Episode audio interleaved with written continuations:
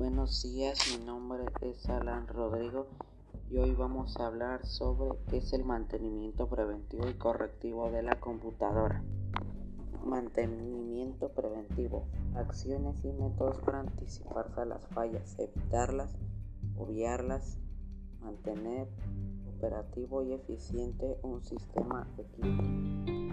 Mantenimiento correctivo. Acciones y métodos para solucionar las fallas una vez presentadas estas, es la reparación propiamente dicha. ¿Cómo se hace un mantenimiento preventivo?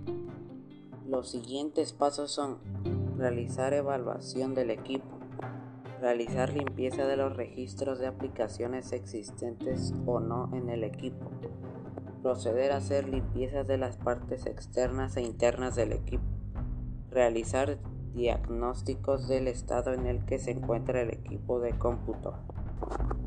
El mantenimiento correctivo, aquel que corrige los efectos observados en los equipamientos o instalaciones. Es la forma más básica de mantenimiento y consiste en localizar averías o defectos para corregirlos o repararlos. Es la desfragmentación de un disco duro. Es un proceso consistente en reescribir los archivos de modo que todas sus partes ocupen sectores en el disco, mejorando de este modo la velocidad de acceso a los datos. ¿Qué herramientas o antivirus recomendarías para que tu computadora no se infecte y por qué recomendarías esa opción? Actualizar regularmente tu computadora hay que tener precaución con los archivos desconocidos de Internet.